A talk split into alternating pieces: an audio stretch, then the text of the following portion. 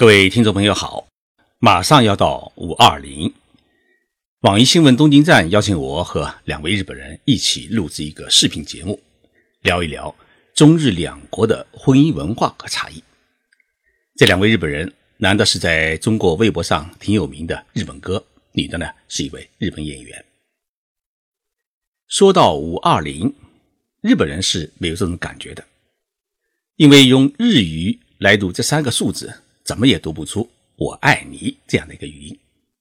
那么日语是怎么念的呢？叫“国尼 zero”。我们三个人聊的话题啊，挺广泛，包括日本女性的婚姻观、丈夫出轨之后如何应对，到底是日本女人厉害还是中国女人厉害等等。其中有一个话题，大家聊的还挺深入，叫“如果你是一位日本女人”。愿意嫁给中国男人吗？今天的节目，我就跟大家来聊一聊这个话题。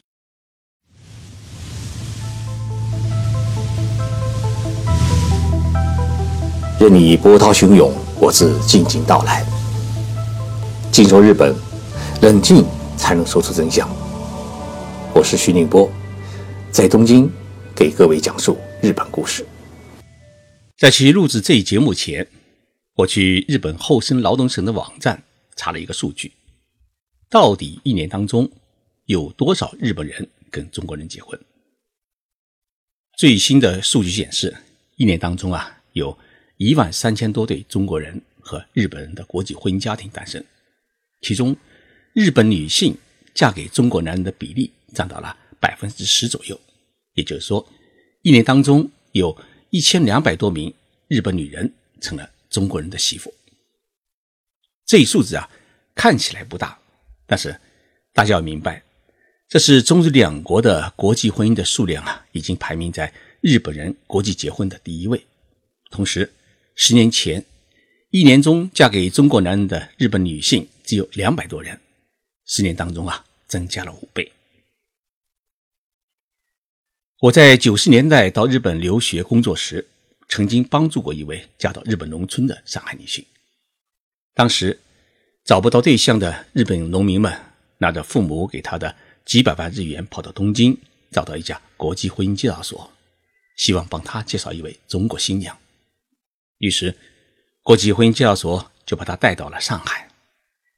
当他在上海的宾馆里面见到一百多名等待他挑选的上海年轻的女性时啊，这位。日本农民兄弟啊，几乎要激动的昏过去。最后，他挑选了一位长相美丽、身体结实的女性做妻子。第二天呢，去见了对方的父母。第三天就去民政局登记。三个月之后呢，这位四十几岁的日本农民就到上海，把中国新娘接到了日本。飞机飞到东京，这位新娘是很兴奋，因为当时上海的浦东还是一片稻田。刚刚呢，有几栋大楼冒出来，所以看到东京就看到了现代化。然后呢，再从东京坐了三个多小时的新干线列车，到了日本东北地区的山形县。出了车站呢，再坐只有两节车厢的小火车，坐了半个多小时，又到了一个小火车站。出了这个小火车站以后啊，日本老公对他说啊：“你等一等，我去开车过来。”开过来的是一辆小卡车，前面坐人，后面装货。汽车在盘山公路里面啊兜了一个多小时，才在夜幕降临时抵达了一个小山村。这位新娘才明白，婚姻介绍所所说的这位农民拥有自己的农庄，其实就是十亩农田。语言不通，又不给他打国际电话，周围呢没有一个懂中文的人，每天要干的一件事情就是。陪丈夫睡觉，因为日本婆婆叫儿子花钱娶一个中国新娘，就是为了传宗接代，以后有人来守护这一片十亩的农田。于是，吴秀智的抵抗吵架过去半年多啊，村里居然来了一辆出租车。这位上海女性呢，觉得这一机会啊是千载难逢，趁婆婆和丈夫去农田干活的契机，她偷了婆婆的几万日元。搭上出租车就逃离了这个小山村，然后七转八转呢，居然逃到了东京，给我打了个电话，说是来日本时啊，一位上海朋友给了他的号码，说有困难啊，你找徐景波。我帮他最后是找了住处，给他介绍了一份工作，最后呢也对他说两句话：第一，既然是合法的国际婚姻，你必须呢要合法地与日本人丈夫啊办理离婚手续；第二，你还有半年的签证，打一点工挣点钱啊，赶快回家。这是一个真实的故事，这一故事呢反映了九十年代中日两国国际婚姻的一个现实。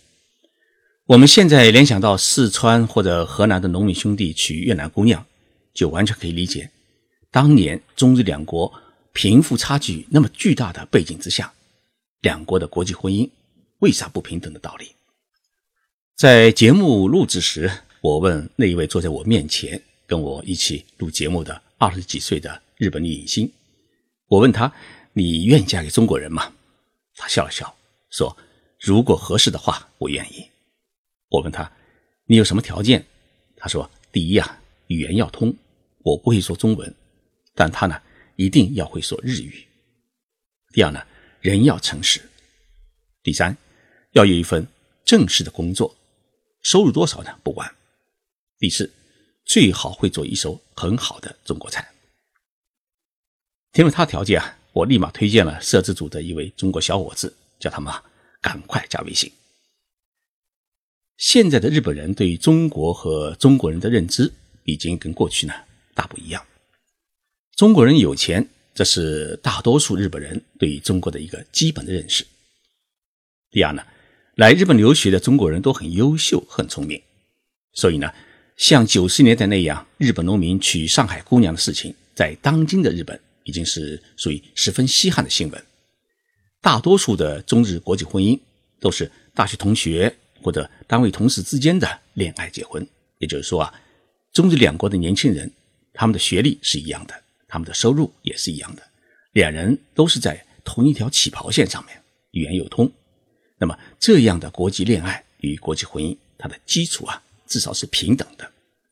那么剩下来的问题啊，就是两人的性格脾气和家庭观、幸福观是否投缘。事实上。我周围与日本男人结婚的中国女人们，比日本女人更懂得如何管理老公。但是呢，一年只有一千多位日本新娘嫁给中国男人，这也说明啊，日本社会并不是像媒体报道的那样，日本女人是争先恐后的争着要做中国男人的新娘。原因啊，还是整个日本社会对于国际婚姻，尤其是中日两国的国际婚姻有一种担忧。我来跟大家再讲一个故事。我一位朋友叫木村，木村先生呢是日本一家著名的跨国公司的部长。有一天，他突然给我打电话，约我一起吃顿饭。我们约好在银座的一家日本料理店见面。刚喝了一口酒啊，他就开口说：“我女儿纯子啊要结婚了，无论如何，请您啊出席婚礼。”说着呢，他从兜里面掏出一个封好的请帖，上面。恭恭敬敬地写着我的名字，徐静波先生。纯子是木村先生的独生闺女，今年呢已经是二十八岁，说不上很漂亮，但是属于那种很日本女人的女人。我举起酒杯说：“，该为纯子祝贺。”但是呢，木村先生的手啊，他没有动，他显然是不怎么高兴。是啊，对于父亲来说。嫁女是最痛苦的事情，从小啊把他带大，一双爱怜的眼光啊是伴随着他的成长。突然有一天，女儿要离开自己，投入另外一个男人的怀抱，心里的酸楚往往会化作婚礼上的热泪。虽然这个男人是自己的女婿，但毕竟不是自己。木村先生的伤感啊，似乎不仅仅是这一些。他眯了眯眼，嘴里终于吐出七个字。男朋友是中国人，我听了无语，因为我是中国人。喝了几口闷酒，我委婉地问：“聪明与诚实，你女婿是哪一个在先？”木村先生回答说：“啊，是诚实有余，聪明不足。”我问了情况，才知道他的女儿纯子呢，五年前啊到北京留学，爱上了这位中国同学。两年以后呢，纯子是学成回国，已经成了她男朋友的河北小伙子呢，也悄悄的来到了日本攻读硕士学位。去年，小伙子在日本大学完成了学业之后呢，在日本一家公司就职。就在这个时候，木村才知道女儿找了一个中国男人做朋友。这位河北小伙子啊，几次要求拜见是未来的岳父大人，但是木村先生是一直拒绝相见。而这一次呢，他是被逼上了绝路，因为女儿自己偷偷的到区政府去办理了结婚登记手续，两人成了法定夫妻。那么，木村先生作为父亲呢，变得是不见也得见。我问他为什么不同意女儿嫁给中国人？木村先生啊，他吐了真言。我家呢是三代单传，到了我这里就生了这么一个女儿，突然的要混入外国人的血脉，心里总觉得对不起祖先。我突然发现啊，木村很传统，传统的有些保守。当然，木村先生隐隐约约的还有另一句话他没有说全，那就是中国小伙的家庭啊与木村家实在是有点门第不相配。小伙子的父母亲是河北农村的农民，而木村家呢，从他父亲开始，三代人都毕业于早稻田大学。纯子的爷爷曾经是一位大公司的社长，木村先生就这么一个女儿，木村家就举办这么一次婚礼，亲戚朋友一定会问：哎，你嫁给了哪一户大人家？木村先生呢，觉得脸红红的，答不出来。木村先生恳求我一件事情，那就是在他女儿的结婚仪式上面，请我讲几句话。我突然明白，我要成为中国女婿家的代表，因为木村家的中国亲家呢，也是很知道日本亲家的这种心理，所以呢，这次准备不参加东京的婚礼，另外准备在河北老家呢，轰轰烈烈的搞一场中国式的婚礼。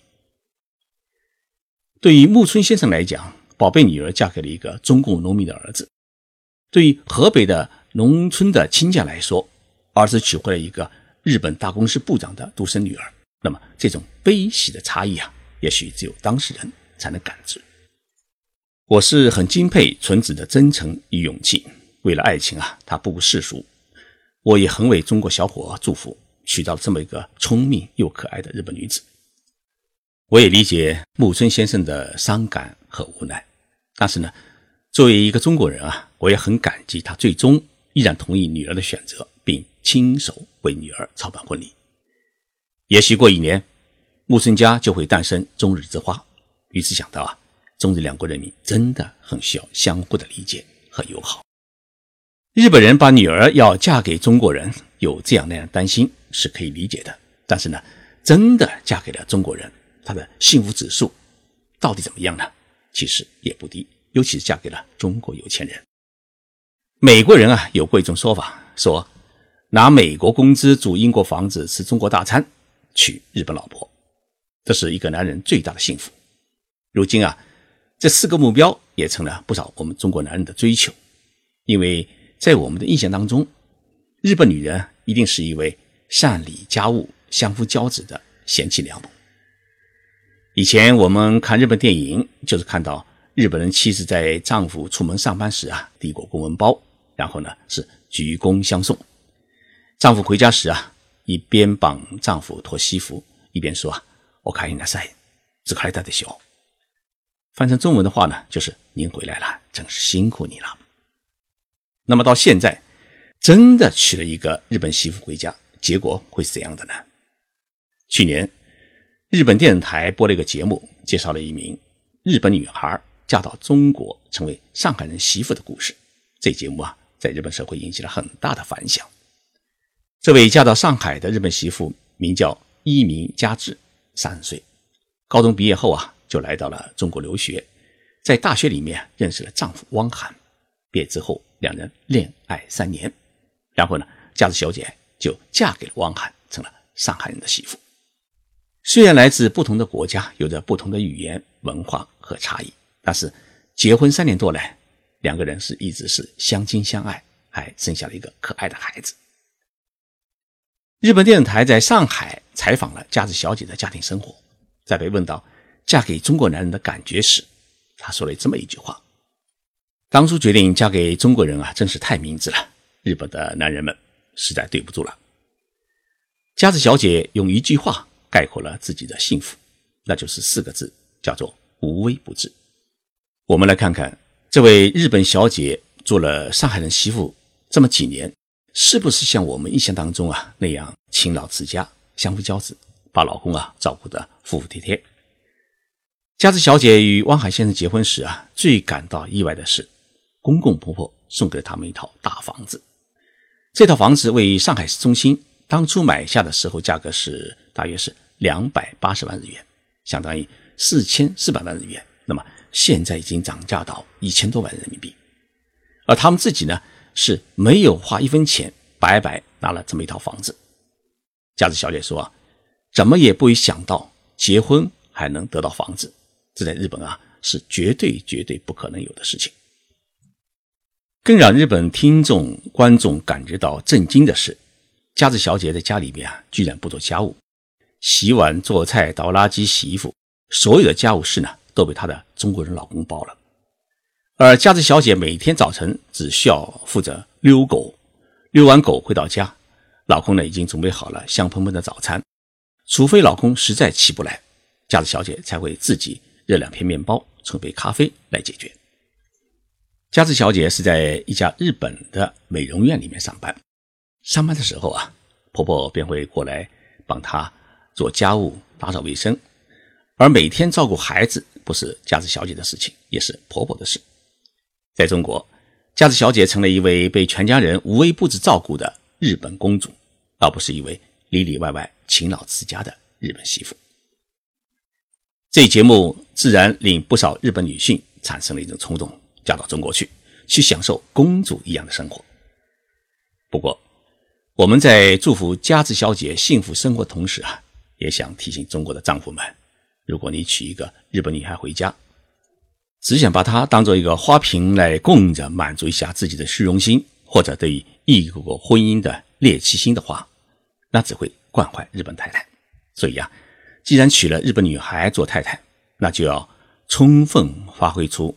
日本女性那种贤妻良母型的美好品性，给自己的生活啊增添更多的美丽，别让吃中国大餐、娶日本媳妇的理想变成笑话。谢谢大家收听这期的节目。本期节目啊是由我和成都艺术城共同打造，希望通过介绍日本的点点滴滴，让更多的听众朋友了解日本社会，增进中日两国国民的友谊。五月二十号马上就要到，别忘了对你爱的人说一句“我爱你”。那么这句话日语怎么说呢？叫“爱してる”。 ”。